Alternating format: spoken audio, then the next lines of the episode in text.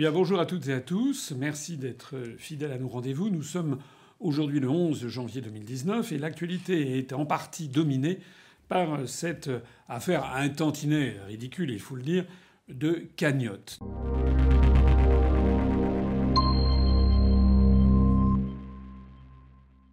Alors, effectivement, tout le monde est au courant il y a eu un boxeur, une force de la nature, euh, qui, sur un des ponts de Paris, pendant l'acte 8 des Gilets jaunes, euh, s'est euh, battu physiquement contre des policiers. Donc il y en a un qui avait un bouclier en plexiglas et puis un, casque qui semble, j'ai cru comprendre, qui semble n'avoir pas eu grand-chose, si ce n'est qu'il était obligé de reculer. En revanche, il y en a un autre, attaqué par le même boxeur, qui, lui, a été tombé par terre. Et le boxeur en question la rouée de coups. Et je crois que ce policier a eu 15 jours d'arrêt euh, après avoir été réellement blessé. Alors, l'affaire de la cagnotte vient du fait que, suite à ça, une cagnotte a été créée par un certain nombre de personnes pour venir, euh, pour venir financièrement en aide au boxeur, donc à celui qui a attaqué les policiers.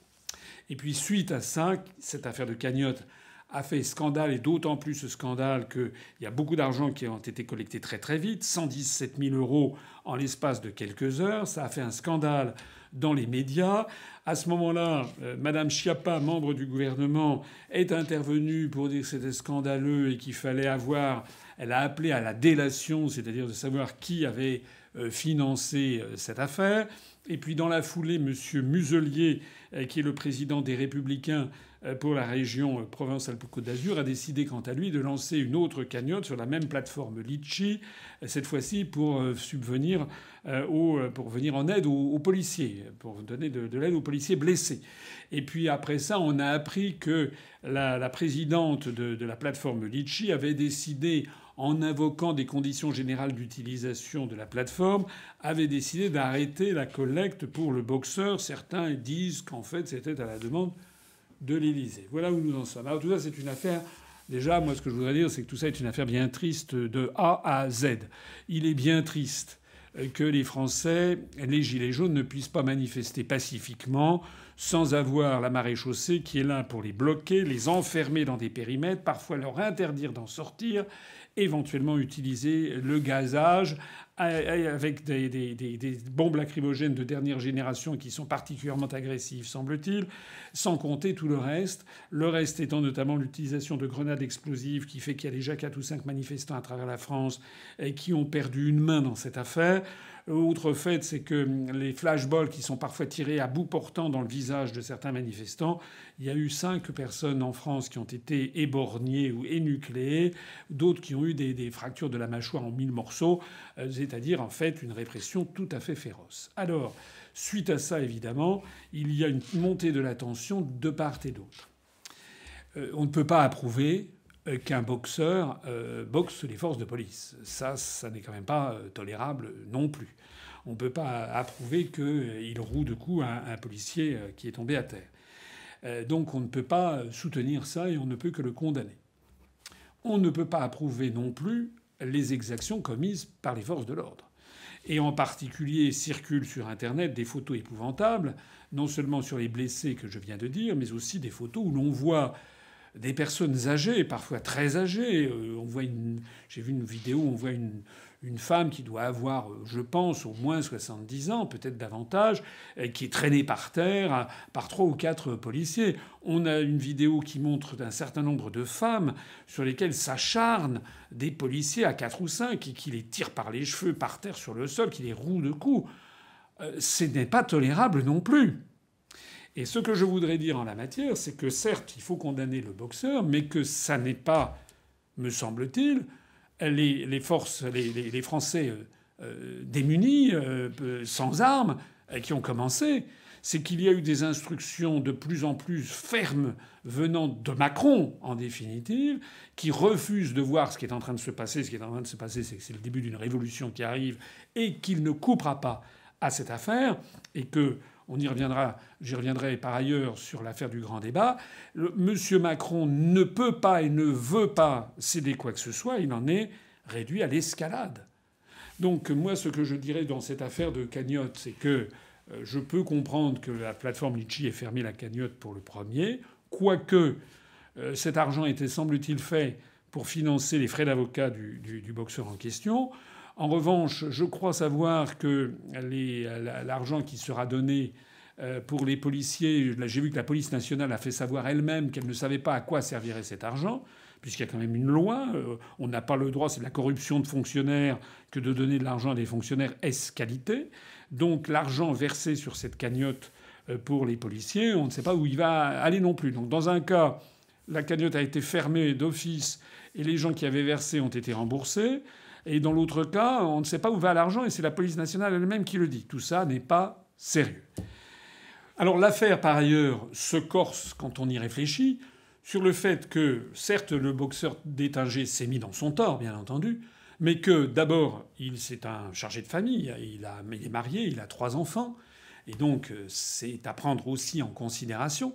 Mais surtout, les Français sont contraints par les événements de rapprocher l'affaire d'Étinger de l'affaire Benalla. Parce que euh, tout le monde sait en France qu'il y a un proche de M. Macron qui s'appelle Alexandre Benalla, euh, qui euh, utilisait les services de l'État au, au, plus haut niveau avec un sans-gêne incroyable, qui bénéficiait de deux passeports diplomatiques, et il y a encore quelques jours, il en bénéficiait encore, que ce monsieur Benalla se permettait d'aller, comme le 1er mai dernier, dans une manifestation pour aller cogner physiquement des manifestants, que ce monsieur Benalla donc bénéficie d'une impunité totale alors que monsieur Détinger, lui, est en prison. Ce deux poids deux mesures, monsieur Macron, révolte à un point que vous ne pouvez même pas imaginer le peuple français. Tout le monde a compris que vous protégez M. Benalla. Tout le monde a compris que d'ailleurs vous n'avez peut-être pas le choix, que vous êtes tenu probablement, M. Macron. Donc vous êtes obligé de protéger M. Benalla qui a commis des actes qui tombent tout à fait sous le coup de la loi, comme ceux de M. Détinger. Ce deux poids deux mesures, M. Macron, est absolument intolérable et contribue à vous discréditer définitivement aux yeux de la population. Alors, qu'est-ce qu'on peut conclure de ça? Premièrement, on peut conclure de ça que si il y a eu le recours à cette cagnotte, c'est parce que de plus en plus de Français ont le sentiment qu'ils n'ont plus de moyens de se faire entendre. Les médias sont cadenassés en leur défaveur. On a des reportages euh, qui sont presque toujours tendancieux sauf sur RT et sur Brut, mais pour le reste, c'est presque toujours tendancieux. On a des dirigeants politiques qui versent dans des cas psychiatriques, la palme ayant été euh, remportée à, l'évidence par l'ancien ministre de l'Éducation nationale, Luc Ferry, euh, qui s'est emporté à la radio en estimant qu'il fallait que désormais nous avions la quatrième armée du monde et qu'il fallait qu'elle intervienne pour, je le cite, entre guillemets, en finir avec ces saloperies, les saloperies étant les gilets jaunes. Il a même précisé qu'il fallait que désormais ils utilisent leurs armes une bonne fois. Alors devant le tollé, le scandale provoqué, parce que c'est un appel au meurtre en définitive, euh, M. Ferry a fait du rétro-pédalage, a dit non, non, je ne parlais que d'armes non létales, c'est-à-dire des armes qui ne tuent pas. Mais c'est se moquer du monde, puisque justement, ça fait maintenant deux mois que les, forces de l'ordre utilisent justement ces armes non létales qui font quand même beaucoup de dégâts, comme la grenade explosive dont je parlais, ou le flashball, qui sont d'ailleurs interdits. Interdites ces armes dans les manifestations des pays civilisés. Donc face à ça, la population qui n'a pas d'armes, qui est démunie, quand elle manifeste, elle est cantonnée dans certains coins extrêmement réduits des villes où elle veut manifester. Elle est, son, nombre est systématiquement et grossièrement sous-estimé. M. Castaner, pour l'acte 8, avait parlé de 30 000 gilets jaunes. À la fin de la journée, il a accepté de dire 50 000, alors qu'il y a un syndicat de police qui a dit qu'en fait, il y avait 300 000 manifestants les Gilets jaunes, c'est-à-dire les Français de, tous les horizons qui manifestent, qui ne supportent plus la dictature qui nous gouverne, découvrent que tout est verrouillé, les médias leur tombent dessus, les caricatures montent en épingle une ou deux affaires, comme par exemple l'affaire de ce boxeur, montrant que des policiers ont été blessés.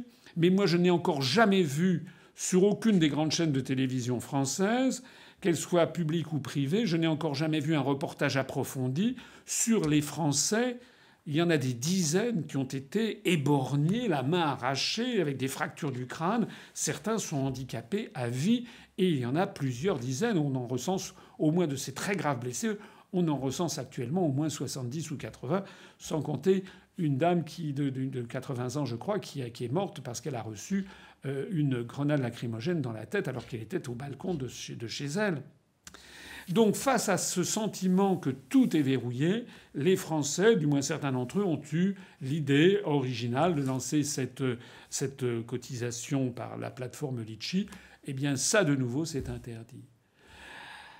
Il faut bien voir quelque chose, c'est que si vous avez un robinet d'eau qui coule et si vous mettez le pouce pour empêcher que l'eau coule, vous allez sentir une pression monter, monter, monter contre votre pouce et à un moment elle va devenir tellement forte que votre pouce, même si vous exercez la plus forte pression, l'eau va commencer à s'échapper de partout. Et puis si ça continue, vous serez obligé de lâcher d'un seul coup, vous aurez un grand jet très puissant d'eau.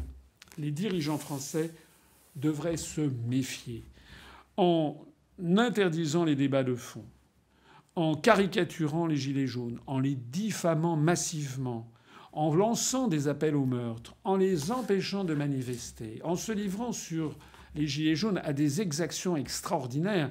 Il y a d'ailleurs des euh, journalistes maintenant, des journalistes indépendants qui commencent à se manifester eux-mêmes en disant que ça n'est pas possible d'avoir une répression aussi féroce qui dépasse ce que l'on a vu dans tous les pays développés euh, au cours des dernières années, eh bien, il faut bien comprendre que les dirigeants, au premier rang desquels Macron, est en train d'installer toutes les caractéristiques de ce qui peut déboucher, à terme, sur des événements d'une exceptionnelle gravité et même, pourquoi pas, sur le début d'une guerre civile. Il faut donc ici dans ces deux appels, j'ai déjà eu l'occasion de le dire, on a déjà fait les communiqués, j'y reviens. Le premier, la première chose que je voudrais dire, c'est que je voudrais dire à tous les manifestants de rester calmes. Malheureusement, il fait froid, mais euh, s'il faisait moins froid, de s'installer, ce qu'on appelle les sit-ins, de s'installer par terre, de s'asseoir par terre. Mais alors évidemment, il pleut, ça n'est pas très pratique en ce moment, il fait, il fait froid. Mais lorsque les beaux jours arriveront, parce que de toute façon ce mouvement va durer, il faudra envisager des sit-ins, c'est-à-dire que des gens, par exemple sur les Champs-Élysées, si vous aviez des milliers et des milliers de personnes qui sont assises et qui n'en bougent plus, eh bien là, à ce moment-là, il sera difficile aux forces de l'ordre de charger et de fracasser les, têtes, etc. En fait, c'est de la résistance euh, non violente, exactement sur le modèle de ce que nous enseignait euh, Gandhi en Inde. Je suggère également aux Gilets jaunes euh, de manifester dans la dignité en brandissant des portraits sous forme d'affiches, d'affiches de, taille significative, avec les photos de toutes les Françaises et de tous les Français et qui ont subi des exactions avec mâchoire fracassée, œil éborgné, main arrachée. Et je pense que s'il y avait une foule très calme, très silencieuse, et portant les photos des gens qui ont été ainsi martyrisés par les violences de l'État, je pense que ça en ferait réfléchir plus d'un, notamment ceux qui appellent au, meurtre, comme Luc Ferry, ou ceux comme les ministres du gouvernement qui disent que désormais il va falloir passer à de l'ultra sévérité. Voilà ce que je conseille aux Gilets jaunes. Surtout ne tombez pas dans le piège de la violence, parce que là, ça pourrait aller à tous les dérapages. Et un deuxième conseil que je donne ici, je sais qu'il n'en fera rien, mais je le donne quand même pour l'histoire. Ce deuxième conseil s'adresse à M. Macron. M. Macron, démissionnez. Partez. Le plus vite possible maintenant. Il faut que vous partiez. Les Français vous haïssent maintenant. Ça n'est plus qu'ils vous détestent, c'est qu'ils vous haïssent. Vous n'avez pas de légitimité pour faire ce que vous faites. Il n'y a que 17% des électeurs inscrits qui ont à voter pour vous au premier tour de l'élection présidentielle l'année dernière, et ils ont voté pour vous comme des somnambules. Toutes les enquêtes qui ont été faites après coup montrent que l'écrasante majorité des Français qui ont voté pour vous ne savent même pas pourquoi ils ont voté pour vous. Quand on demandait à des pères de votants pourquoi vous allez voter pour M. Macron? Il disait ben, euh, ah, je sais pas, c'est parce qu'il est beau, parce qu'il est jeune. Mais on leur demandait, mais pour quel élément de son programme vous a plu? Ah, je ne sais pas, je ne connais pas son programme.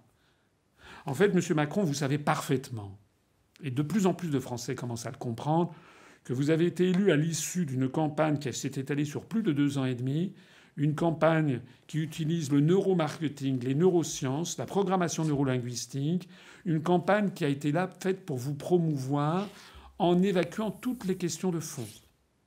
Malheureusement, 17% des électeurs inscrits français sont tombés dans le panneau l'année dernière, enfin il y a deux ans maintenant, au mois d'avril 2017. Ça, c'était pour le premier tour. Et dans le deuxième tour, on leur a fait le coup habituel de l'épouvantail de l'extrême droite, avec Mme Le Pen qui, d'ailleurs, s'est parfaitement complu dans ce rôle. Elle l'a fait exprès, elle a sabordé elle-même, elle a montré qu'elle était totalement indigne, elle aussi, de la fonction. Et donc, les Français ont voté pour vous, mais très chichement. Très chichement, je rappelle euh, qu'il y a eu euh, un pourcentage considérable d'abstention au deuxième tour de l'élection présidentielle. 55% d'abstention, M. Macron. Vous avez donc été élu par une minorité de Français sur un programme que personne ne connaissait. Donc certes, vous avez la légalité pour vous, ça c'est exact. Mais vous n'êtes pas du tout la France, M. Macron. Vous êtes M. Macron. Vous faites un programme qui est celui des forces qui vous ont fait élire. Ce programme n'a jamais été présenté aux Français. Ce programme a des conséquences qu'une écrasante majorité de Français rejette. Et M. Macron, vous n'êtes pas titulaire de votre poste. Ce n'est pas parce que vous avez été élu à l'issue d'une opération de propagande digne de la Corée du Nord que ça vous permet d'avoir tous les pouvoirs pendant cinq ans. Vous violez la Constitution. J'ai publié un dossier qui a été largement diffusé, que nous allons contribuer à diffuser de nouveau. Vous vous êtes, fait, livré à des violations continuelles de la Constitution sur des éléments très importants d'articles. Vous avez par ailleurs une opacité financière considérable. Lorsque certains veulent, comme Mme Schiappa, avoir la liste des contributeurs à la cagnotte du boxeur qui s'appelle Détinger, énormément de Français voudraient avoir la liste des contributeurs à votre campagne électorale présidentielle à votre parti politique. Énormément de Français, à commencer par la Commission nationale des comptes de campagne et des financements des partis politiques, la CNCCFP, aimeraient savoir qui a payé les 144 000 euros pour lesquels la CNCCFP a fait un signalement au parquet qui maintenant est en train d'enquêter judiciairement. Donc, Monsieur Macron, vous êtes en fait à la tête de la République, mais quand les Gilets jaunes manifestent contre vous, ou contre M. Benjamin Griveaux quand il défonce le portail d'un ministère, ça n'est pas la République qu'ils attaquent. Ils s'en prennent à vous et à la clique qui est autour de vous, parce que c'est vous et la clique qui est autour de vous qui est en train de détruire la France et de détruire la République française. Nous avons demandé aux députés et aux sénateurs de lancer la procédure de destitution contre vous. Pour l'instant, un seul député a eu le courage de le faire. Mais nous n'allons pas laisser tomber, croyez-moi. Ça devra durer ce que ça durera. Au Brésil, ça a duré un an et demi. Pendant un an et demi, en 2015 et 2016, des Brésiliens à travers tout le pays ont manifesté chaque samedi, comme en France, pour obtenir le départ de la présidente Dilma Rousseff. Pendant plusieurs mois, trois mois, quatre mois, cinq mois, six mois, sept mois, les députés les sénateurs ont fait la sourde oreille et puis on était arrivé à une telle situation de blocage les députés et les sénateurs ont lancé la procédure de destitution en se prévalant du fait que la présidente Dilma Rousseff avait violé la constitution du Brésil, notamment sur des questions financières. Nous allons faire pareil avec vous, monsieur Macron. Ne vous trompez pas, ça fait deux mois que ça dure. Ça durera trois mois, cinq mois, huit mois, dix mois, douze mois, quinze mois. Vous finirez par vous en aller, monsieur Macron. Parce que c'est la seule chose maintenant qui compte après, nous aurons une élection présidentielle. Après, nous espérons que les Français ne se laisseront plus enfumer par toute la manipulation médiatique, au premier rang desquels ce scandale absolu que les médias s'arrogent, qui est d'emblée de, faire la différence entre ce qui serait les petits candidats et les grands candidats. En 2017, on vous a présenté comme un grand candidat. L'histoire montre que vous êtes un minus. Vous êtes d'une médiocrité affligeante dans tous les domaines. Vous êtes incompétent d'ailleurs en matière géopolitique, incompétent en matière de gestion, incompétent pour diriger un gouvernement. Vous êtes indigne de votre fonction, vous vous comportez d'une façon qui a révolté les Français. Mais en plus de ça, vous êtes vindicatif et vous avez un comportement criminel, meurtrier et qui relève de l'hôpital psychiatrique. Donc, Monsieur Macron, écoutez ce que les Français vous disent, comprenez-le. La seule chose que vous puissiez faire maintenant, c'est de vous en aller. Et si vous ne vous en allez pas, nous poursuivrons quant à nous notre demande de procédure de destitution. Vive la République et vive la France.